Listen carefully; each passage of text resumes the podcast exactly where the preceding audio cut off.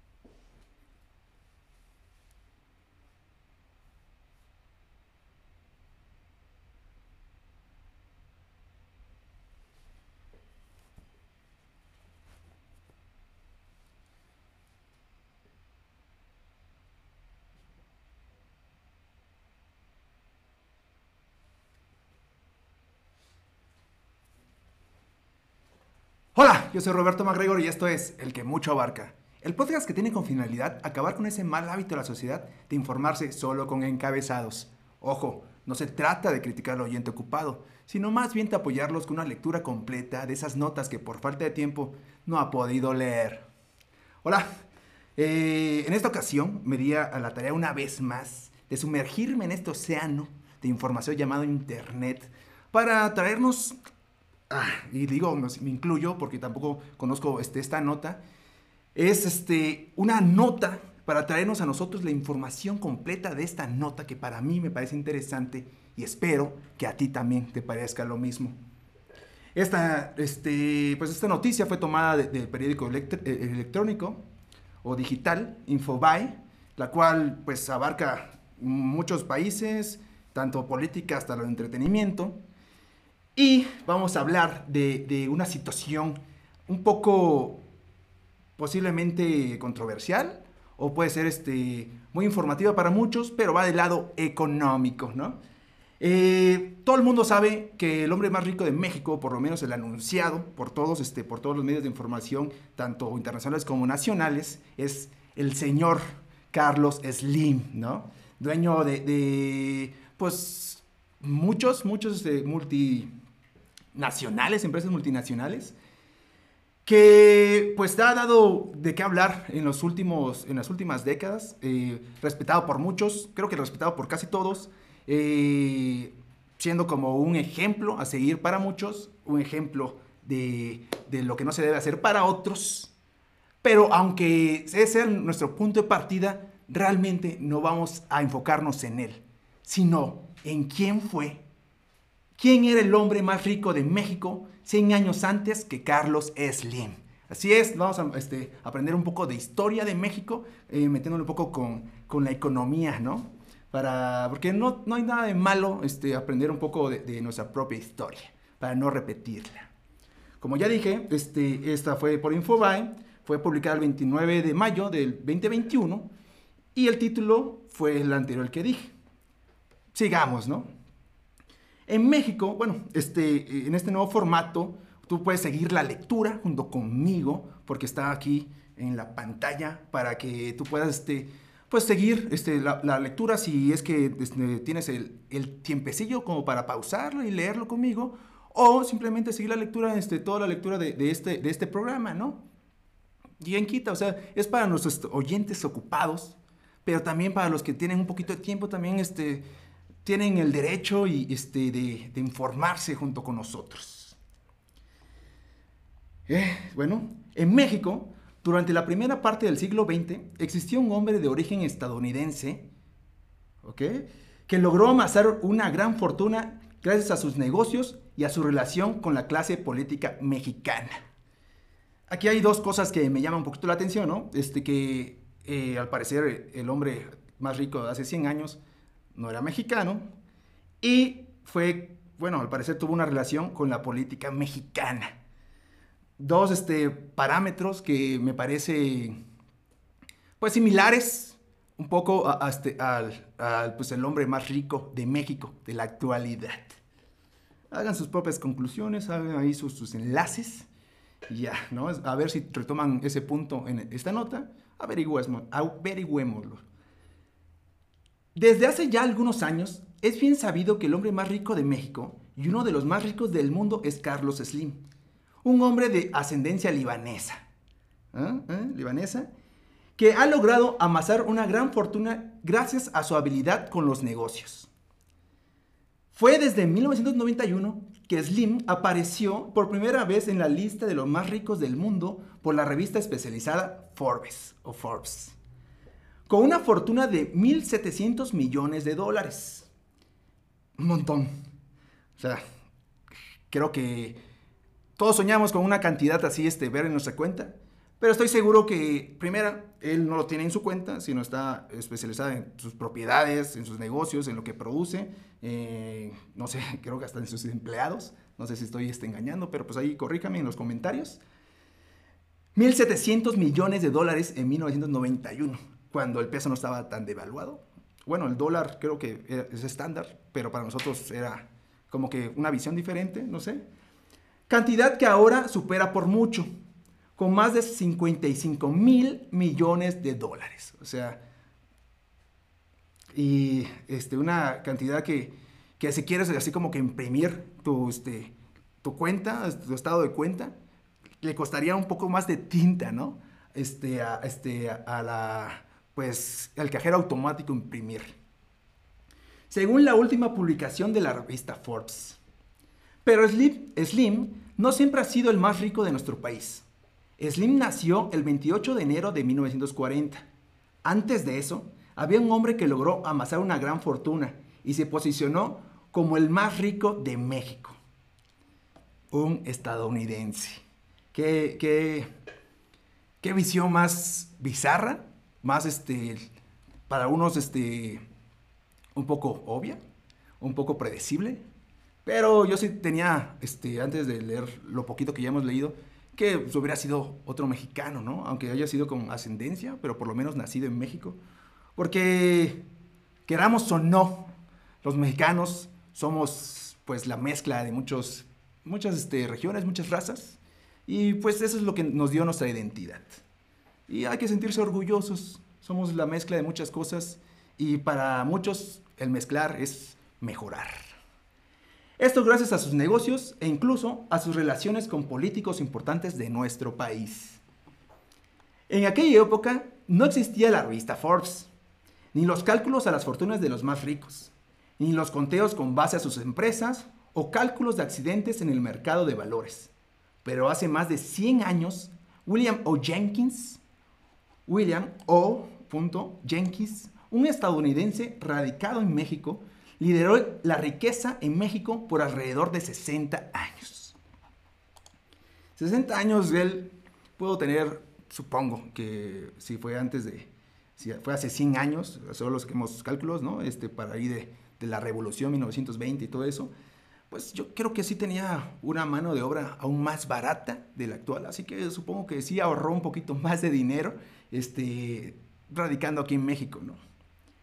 Jenkins amasó su fortuna gracias a sus negocios en la producción de azúcar y fábricas textileras. Dos rubros, dos rubros en los que no tenía competencia en el mercado. Mm, ok, qué triste, ¿no? Era este, una, un monopolio hecho y derecho, en los cuales pues todavía no, no había tanto, tantos derechos, ¿no? hacia los trabajadores ni a los nuevos empresarios y todas esas cosas que abroman a la sociedad. Era más fácil antes, ¿no? Para algunos, para muy pocos. Y era líder. Además, se consolidó como un duro opositor a que aparecieran los sindicatos para obreros y campesinos. Pues claro, ¿no? Este, mira, aquí tenemos a, Jenkins tan feliz en lo que parece ser un yatecito. Qué, felicidad, ¿no? Se ve, este, si eres este, una, una buena persona, debes de alegrar de la felicidad de otras personas. Así que no tengas envidia y sonríele.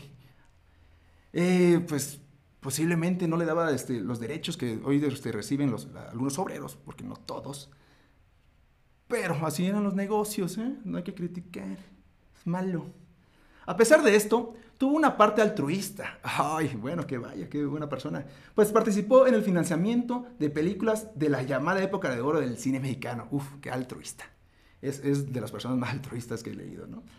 En las décadas de los años 40 y 50, otro de los rubros que apoyó fue la educación. Eso sí está este, plausible, ¿no? Pues donó dinero a escuelas, universidades, becas estudiantiles y también infraestructura de carreteras. ¿Ok? Si el hombre, este, el hombre más rico en México te da la, la capacidad de, soltar unos billetitos en, ese, supongo que ahí eran dólares, para, para pues la conexión terriaria o de, este, de, terreno o, terrestre eh, entre poblaciones. ¿eh? Qué buena onda, eso. ¿Qué, dime qué millonario hace eso. Quien dio a conocer esta información sobre el hombre más rico de México hace más de 100 años fue el escritor e historiador inglés radicado en México, Andrew Paxman, ¿no? Casi Taxman. Un poco este, de ironía este, inglesa, ¿no? Para el que haya entendido. Quien le dedicó uno de sus últimos libros publicados a Jenkins y, y sobre la fortuna que amasó durante la época de la Revolución Mexicana. El libro lleva por título En busca del señor Jenkins. Para el que esté interesado, para que pues, quiera informarse un poquito más de, esta personalidad un poco olvidada este, y, rezagada por la figura del actual y querido este, Carlos Slim. Carlos Mucho Dinero Slim. En las páginas de dicho libro, el historiador descifra las relaciones empresariales del hombre de origen estadounidense con la iglesia y con la élite de la política mexicana.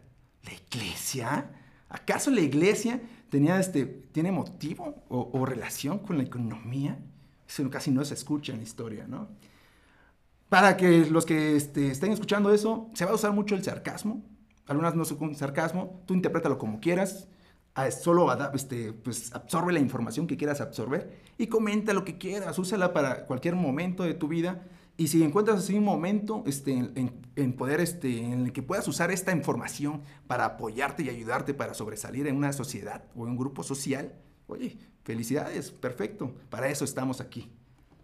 En las páginas de dicho libro, el historiador descifra las relaciones empresariales del hombre de origen ah, estadounidense de la iglesia y como élite de la política mexicana, como el expresidente Manuel Cávila Camacho o Maximino Avala Camacho, su hermano casi no se ha escuchado, ¿verdad? Pero supongo que también vivió muy a gusto. La biografía del gringo más odiado de México, ¿ok? Se publicó originalmente en inglés en la casa editorial Oxford University Press. Y en ella se explica cómo fue a parar la fortuna de, Jenkins a The, Mary Street Jenkins Foundation. ¿Ok? Este, al parecer este, hubo un libro antes de En Busca del señor Jenkins y el librito tenía un poquito de controversia en su título, ¿no? Porque pues eso es lo que vende un poco. Gringo más odiado de México. Creo que son las palabras correctas como para llamar la atención de muchas personas. También búsquenlo, léanlo, comenten si les gustó o no les gustó.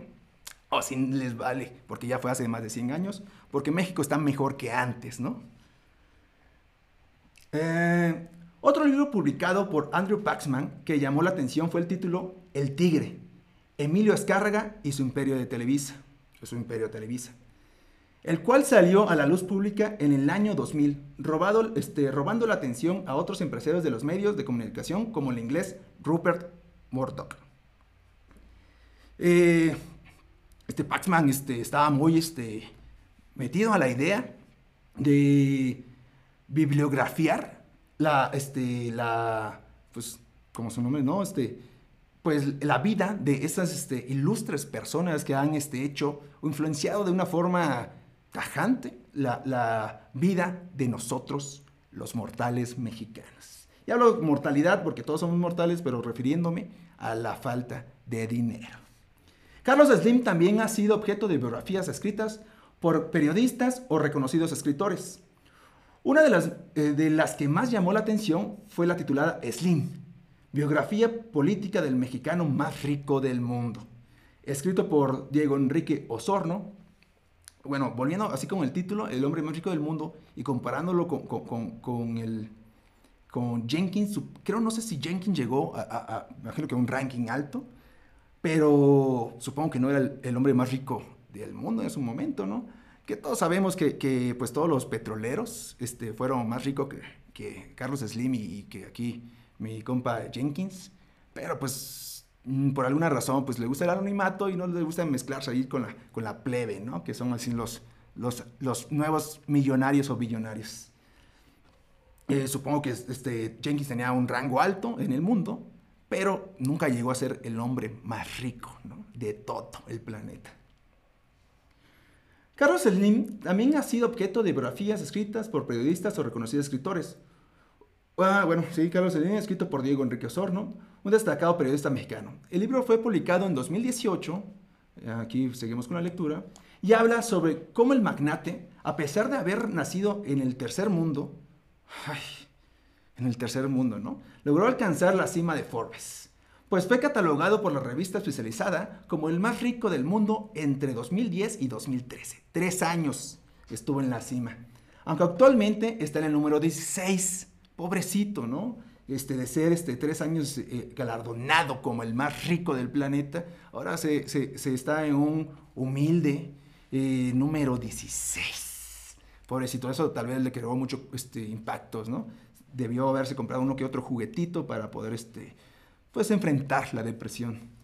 Diego Enrique Osorno se aventuró a investigar de manera profunda por varios años la vida del magnate, apoyada en archivos confidenciales y más de 100 revistas, para narrar la vida del mexicano más rico. En el libro incluso vienen testimonios de propio Slim, lo que hace más confiable la historia que se narra en el texto. Y hasta aquí una nota, este, fue la nota rápida, este, vamos a completarla con otra nota. Pero este, podemos sacar mucho jugo ¿no? de esto. Este, muchos comentarios de, cómo, pues, por lo menos la característica más importante de, que un mexicano, mexicano, que, ¿cómo podremos llamar a un mexicano, mexicano si, si, si, pues, al volverse mexicano fue, te quedas, te volviste, nos volvimos mexicanos por la, nuestros ascendentes este, nuestras personas que son, fueron antes que nosotros, por la mezcla, ¿no? Eh, nacer en México te hace mexicano, supongo, o eso por lo menos dice la Constitución. Así que, pues, Carlos Slim está por lo menos con una palomita en, ese punto. Y, eh, pero también tuvo una tachecita porque, pues, como sabemos algunos, o muchos, o casi todos, que pues fue con una maniobra este, que provechosa para él y un poco, para bueno, para mi punto de vista, un poco, este, ¿cómo puedo decirlo? Un poco desinteresada por, este, o por el soltar un, usted, un, organismo tan grande como es la telefonía mexicana a un sector más privado. En cambio, este, eh, Jenkins, estadounidense, nacido vio la oportunidad de, dicen, mm, los mexicanos como que no, fabrican sus propias textileras, no hacen sus propias telas. ¿Qué les pasa, no? Y dicen, ay, está lleno de azúcar este lugar. Abarquemos ese punto. Llegó con ideas nuevas del primer mundo este, y pues creó su propio monopolio. Pero gracias a él, este, pues, pues se creó las industrias ya tan conocidas textileras en México. Así que podemos agradecerle, se crearon carreteras, eh, duró 60 años con, el, con, ese, con ese puesto, se codió en la vida de, políticos y que uno que otro este, integrante de la religión, de igualmente poderoso. Y pues estoy seguro que ahorita está este, bañándose en oro, este, porque todos sabemos que cuando te entierran con tu dinero, te vas al cielo con eso, debe estar bañándose con su dinero con uno que otro angelito. Bueno, acabando con ya con este tema, este, muy interesante, espero que sea un tema de conversación para, para tus futuras reuniones sociales. Abarquemos otro lado, este, menos económico, pero sí, este, como que puede ser de la mano para, para, para la economía en un futuro, si lo quieres relacionar como que a la fuerza, es, este, pues, la, el uso de, de artefactos que, que, puedan mejorar el propio cuerpo, ¿no? La nota fue este, publicada por, por la conocido periódico español DW, que también abarca un montón de, temas. Y sin darle más este rollo al asunto, vamos a leer el título, que también puedes leer en la pantalla si nos sigues en YouTube.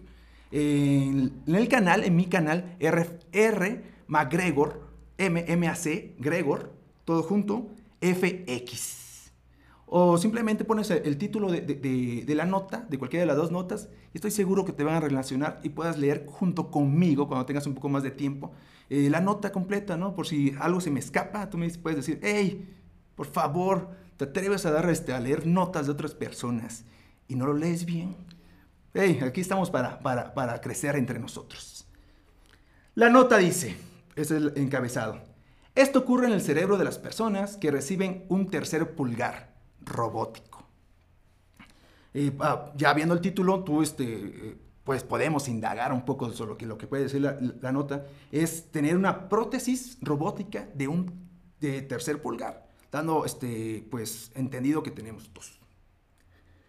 Eh, ¿Qué tan difícil puede ser maniobrar con una prótesis robótica que pueda extender un poco más tus habilidades este, pues, mecánicas, biológicas y mecánicas de tu cuerpo?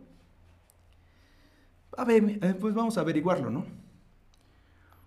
Dice así, una nueva investigación con un dedo robótico artificial ha dado resultados sorprendentes. Las personas cambiaban los movimientos naturales de su mano, sentían el pulgar robótico como parte de su propio cuerpo. Ok. Eh, al parecer este, hubo adaptación a, a, pues estos nuevos mecanismos este, mecánicos mecanismos mecánicos. Este, eh, todos mundo sabemos que, el cerebro humano, creo que el cerebro de todo animal, o por lo menos de los mamíferos, es, es maniable, es adaptable y es este, manipulable. Solo los humanos nos gusta pues sentirnos como el centro de nuestras propias investigaciones por varias razones que yo pues no voy a discutir. Eh, y todos sabemos que es adaptable, ¿no? El cerebro humano. Y lo sorprendente aquí es pues supongo que es la capacidad del cerebro de la rapidez de adaptarse, ¿no? O sea, ¿qué tan rápido fue el cerebro para poder, este, para acostumbrarse a un mecanismo pues, externo a él? ¿Les llevó meses? Yo creo que meses. Pero veamos este, cómo, qué, qué nos puede empapar de información e ilustrar esta nota. Resulta que los humanos son muy hábiles en el uso de su tercer pulgar robótico según sugiere un reciente experimento en el que se observó a personas que aprendían a utilizar un pulgar extra robótico especialmente diseñado. No solo dominaron el uso del pulgar extra con una facilidad sorprendente, sino que, sino que los escáneres también mostraron que su cerebro se había adaptado rápidamente para manejar la nueva habilidad. Vamos a ver cuántos. En unos días, en uno, en solo unos días, ok, eso este, pues, eh, pues rebasó mis, mis expectativas. Las personas que utilizaban el pulgar eran capaces de manejarlo de forma natural para realizar tareas complejas como construir torres eh, con bloques de madera o remover el café mientras lo sostenían. Aquí podemos ver las imágenes para, repito, todos aquellos que nos sigas en YouTube, pero también estamos así como pendientes de, las otras plataformas de audio que para ellos también les voy a describir un poco la imagen que estamos así como observando. Es una persona, no puedo distinguir si es hombre o mujer, donde usted un mecanismo que le ponen este, pues, en el lado contrario del pulgar, levanta tu mano izquierda o la derecha, lo que quieras, el, lado contrario del pulgar, ahí este, está este, pues, sujeto eh, el mecanismo y con ese mismo Este, pues sostenían la taza, que al parecer sí lo está haciendo de forma delicada, o por lo menos así como que tratan de, mostrarnos en la imagen. Y con los demás, con los, eh, el dedo en medio del índice y el pulgar, simplemente se, dieron a la tarea de, menear el café. Por lo menos con esta ilustración me parece una herramienta interesante y útil. Esto nos puede dar así como que una idea de, de las posibles cosas que, que puedan que pueda haber eh, en las pues en la ciencia ficción, en la ciencia real, en, en, los productos este, domésticos a futuro, que muchos creemos que las prótesis pueden ser usadas para personas que perdieron este, pues, partes del cuerpo y simplemente como que, que poner una imitación de, de, tu, digamos en este caso, tu mano y poner una mano de cinco dedos, porque pues así lo, lo mentalizamos, ¿no? Pero ¿qué tal si si nos parece o descubren que nos es más útil tener seis dedos, que en lugar de poner una prótesis de cinco dedos ponemos seis, con dos pulgares. Y esas personas, en lugar de ser este, unas este, incapacitadas, se vuelven eh, sobrecapacitadas. No sé, eso es cuestión de, imaginación de su cerebro, de, indagar a futuro. También una vez más los invito a comentar sobre este tema. El estudio realizado por neurocientíficos del University College London, mi inglés es fantástico, se ha publicado esta semana en la revista Science Robotics. Así, los escáneres neuronales mostraron que la presencia del tercer pulgar había cambiado lo que, este, lo que ocurría en el cerebro, incluso cuando se quitaba el apéndice extra. Tener un pulgar robótico conectado durante unos días cambiaba la representación cerebral de los dedos de carne y hueso. O sea, se adaptó, por lo que entiendo, se adaptó el cerebro y permaneció así, aunque se le había quitado el, pues el, pues el dedo robótico. La evolución no nos ha preparado para utilizar una parte adicional del cuerpo.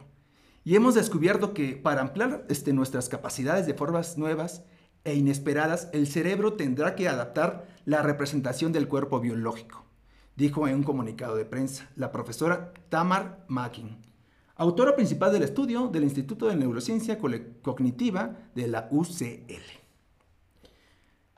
El experimento con el tercer pulgar robótico, así dice el subtítulo. Daniel Claude del University College de Londres y sus colegas colocaron a 20 personas, este, a 20 personas una prótesis de pulgar durante 5 días. La prótesis se envolvía en la muñeca y se colocaba debajo del dedo meñique. Como decía, del lado contrario del que tenemos el pulgar, o bueno, o lo que se llamaría como el estándar de la, la, de la posición del pulgar de, de, pues, del humano. Eh, bueno, creo que somos los únicos que tenemos pulgares. Creo que sí, ¿no? Eh, llevaban el dispositivo en su mano dominante. Todos eran diestros y llevaban el dispositivo en su mano dominante. ¿Por qué? Porque, pues, para tener este. Antes de que empiecen a hablar de sobre los zurdos y, es, y la problemática de discriminación, que ya está muy de moda, supongo que este, pudieron elegir entre zurdos o diestros y tal vez tiraron una moneda o simplemente se basaron porque este, la la misma encargada de la investigación pues era diestra y para no haber así como que un cambio de, parámetros, dijo que todos sean diestros, ya después hacemos todos con zurdos, pero primero todos diestros para tener un estándar y no haya como variaciones ¿no? en, los resultados. Eso es lo que yo creo, ¿no? Ustedes pueden pensar y criticar, insultar, lo que quieran. También se les animó a llevar el pulgar en su casa y a utilizarlo para realizar sus tareas cotidianas, con un total de 2 o 6 horas de uso al día. Otros 10 participantes de control recibieron el mismo plan, pero llevaban un pulgar adicional estático. Eh, pues eh, también un grupo de control que este, no tenían como que, supongo que no aprendieron nada, solo aprendieron a, tener este, pues, una verruga sobresaliente, imponente en su mano y solo chocaban con, las cosas, ¿no? Supongo que tiraron más cosas de la que pudo ayudar. No sé, tal vez estoy este, engañando a la gente. Sigamos, esperemos que nos explique un poco más el texto. Eh, otro subtítulo dice, sensores colocados en los dedos gordos del pie. El movimiento del tercer pulgar se controlaba mediante sensores colocados en los dedos gordos del pie. Y las comunicaciones se enviaban mediante tecnología inalámbrica colocada en la muñeca y el tobillo. Moviendo cada dedo del pie, los humanos aumentados, ah, los humanos aumentados, ya, ya tienen como el concepto, ¿no? Así, pues por si les, este, si tienen así como eh, la pregunta de cómo podría llamar a una persona que ya tiene un tercer brazo simplemente porque tiene el dinero para poder este, usarlo y, la capacidad para manejarlo, pues le puedes decir humano aumentado, ¿no? Como realidad aumentada y todas esas cosas, es aumentado, es la palabra.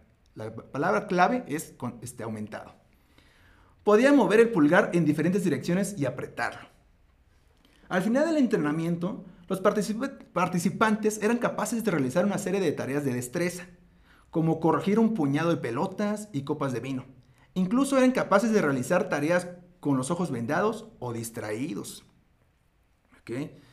Eran este, un estilo al usarlo, este, este, los sensores del, pues, en, la punta del pie, en los pulgares del pie, a mí me llevó un poco a, pensar sobre los bateristas, ¿no? Este, esa coordinación de, de, de, de extremidades para poder realizar un, un, objetivo rítmico.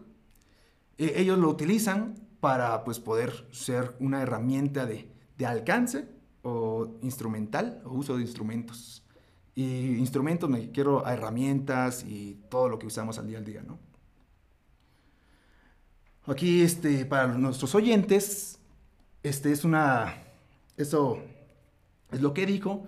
Nuestro estudio demuestra que las personas pueden aprender rápidamente a controlar un dispositivo de aumento y utilizarlo en su beneficio, sin pensar demasiado, afirma Claude. Vimos que al utilizar el tercer pulgar, las personas cambiaban los movimientos naturales de su mano y también informaron de que el pulgar robótico se sentía como parte de su propio cuerpo. ¿Ok? Este, ya la tecnología llegamos a, que... Porque no es simplemente que, hayan creado, es como que un, este, un, mecanismo nuevo, este, una, una herramienta robótica nueva, ¿no? se sabe que la prótesis robótica lleva su tiempo para, para poder, este, primero, para enlazarlo bien con, con, el cerebro, para los sensores y todo eso, o, ahorita con el dedo del pie, pero para poder manejar este, pues, la fuerza que puede para apretar, para pues, no solo dar así como el movimiento, qué velocidad y todo eso. Hubo un proceso largo de décadas, si mal no, no estoy mintiendo, eh, este, para llegar a, a un, una herramienta que para Steve parece ser simple, pero ha cambiado el mundo natural, este, gracias a, un pulgar, lo que se considera un pulgar, ha hecho que seamos eh, animal más dominante, porque sí, seguimos siendo animales. Crean este robot, eh, se creó un, mecanismo tan sofisticado, creo que sería la palabra, para asemejarse a, la complejidad de un pulgar natural del hombre. Eh, no simplemente le podemos dar este, el, el, crédito al cerebro humano ni a los humanos, bueno, a los humanos en sí sí, pero no solo al cerebro o a, los participantes, sino también toda esa historia y proceso que tuvieron que llegar para hacer esa herramienta tan compleja y al parecer tan sensible. La notable plasticidad del cerebro. Así, los escáneres mostraron, aquí pusieron OS, pero pues para qué estar este, viendo detalles, yo me he confundido en todos esos programas, ¿no? Para qué darle está la luz, un pequeño detallito que se le puede ir a cualquiera. Así, los escáneres mostraron que la representación cerebral de los dedos individuales de la mano con el pulgar extra se había vuelto menos distinta.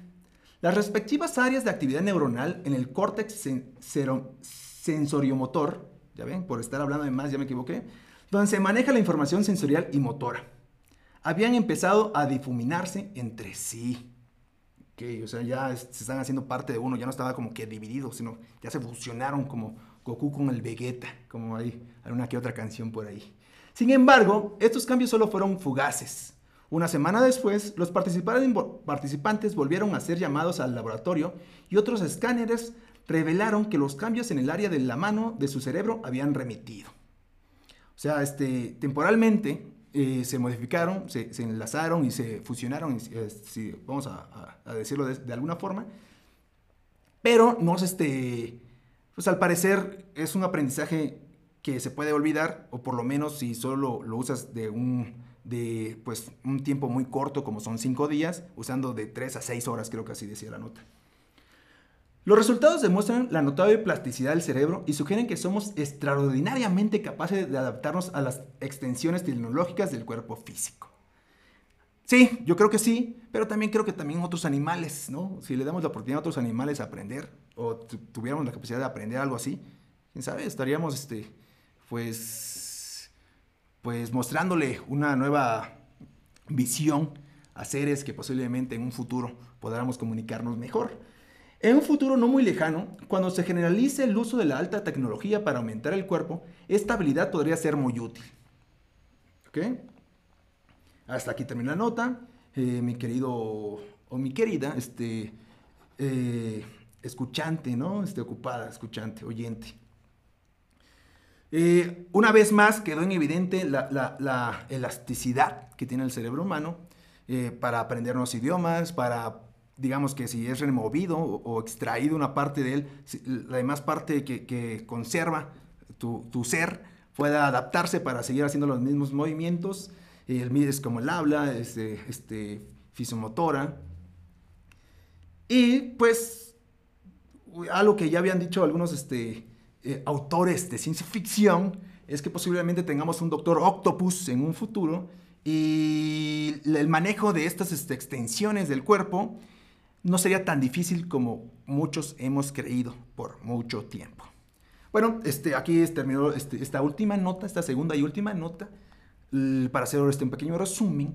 Primero hablamos del hombre más rico del mundo, hace 100 años, un, este, el gringo más odiado de México, según este, el título de un libro, y ahorita este, la posibilidad de la tecnología como parte de nuestra fisionomía.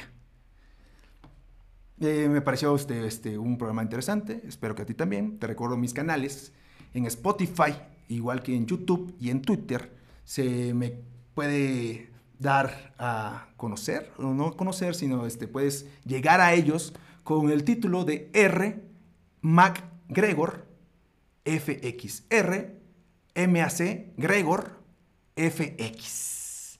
En todas las plataformas tratamos de, dar este, pues estar actualizados con cada vez que están que estamos publicando estas notas, este, estos programas, pues ahí está más o menos la idea, así de decir, ah, ya llegó, este, pues estás, si, usas mucho Twitter, puedes saber que, que si estás en, eh, pues, pues en un camión, en el servicio público, de, este, pues puedas utilizar este, eh, un poco de, mi voz para entretenerte en tu trayecto. Y no antes, antes de despedirme, me gustaría este, entrar al ya conocido para algunos, para muy pocos, en verdad, sobre la temática del final de cada programa, que es el lado místico del mundo, de la sociedad.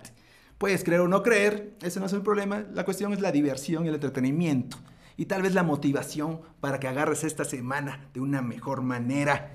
Esa es a través de un tiro digital de runas vikingas. Si no, tú no sabes qué son las runas vikingas, son este, unos este, tipos eh, fichitas, podemos decir fichitas, creo que antes se usaban con, huesos humanos, ahorita son completamente plásticas, ahorita, bueno, ya son digitales ahorita las que voy a usar, pero cada una tenía como un simbolismo y al momento de tirarlas y según la que te saliera o creo que lo sacabas, y la que te salía es la del destino, ¿no? Más o menos como sirven las cartas que usan algunas personas. Eh, vamos a hacer una tira de runas. Es una aplicación bajada completamente gratis de, este, para el celular. Si crees tú que, tengo una conexión con el destino, puede ser que sí y no lo sepamos y lo estamos tomando a broma. Pero si lo quieres tomar a broma, tampoco hay problema. La pregunta que siempre trato de hacer para, al final de cada programa y para ver lo que nos va a suceder en un futuro es qué viene para nosotros en la próxima semana. Después de esto, simplemente ponemos un, apretamos un botoncito donde dice sacar runa, esperamos un ratito y en esta ocasión nos vino una runa llamada Teiwas.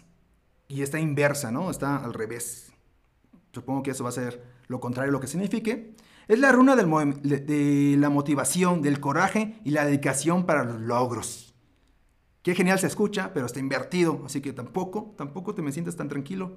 Señala la fuerza de voluntad para seguir adelante, capaz de derrumbar aquello que se interponga en el camino haciendo un lado a todo, su, este, a todo lo, que, lo que dice, vamos a ver a lo que nos aconseja. Teiwas, invertida, nos sugiere armarnos de paciencia y no apresurar las cosas. ¿Sabes? Tómate tu tiempo, relájate, todo problema tienes. No hay mal que dure 100 años, ni nadie que los aguante, dijera mi abuelita tan sabia. Ya que las actitudes apresuradas, egoístas e impensadas hacen que perdamos las fuerzas para luchar y podrían provocar accidentes o momentos de peligro todos tenemos, este, como cualquier este, eh, gran conquistador o, estratega este, militar, puede, sabe que, una batalla perdida puede este, generar una guerra ganada, ¿no? No te apresures, relájate, toma, elige bien tus batallas, y hay que, este, que dar la retirada, retírate, pero con la, con la fuerza, para regresar con la fuerza de enfrentarte a tus problemas. Bueno, aquí este, el final de, de, de este lado místico y me despido con un querido oyente este, ocupado. Me, la verdad es que sí me gustaría mucho que, que, que interactuaras un poco más este, en los comentarios. También te recuerdo que que puedes este, darnos algunas noticias que tú creas que sean interesantes, que, que, tú digas, ah, la leí, me pareció interesante, quisiera que otras personas lo escucháramos, o que tú mismo, o que yo, hablando de tú mismo, yo, este, pues eh, te profundizaras un poco más en el tema, y yo lo aceptaría con gusto. Bueno, aquí acabamos este, este programa, este podcast tan querido, el que mucho abarca, y me despido de ustedes, mis queridos escuchantes, oyentes ocupados. Hasta luego.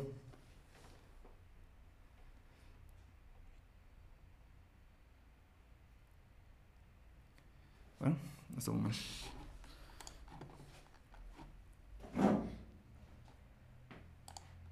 ¿Cuándo tardó? No tardó tanto.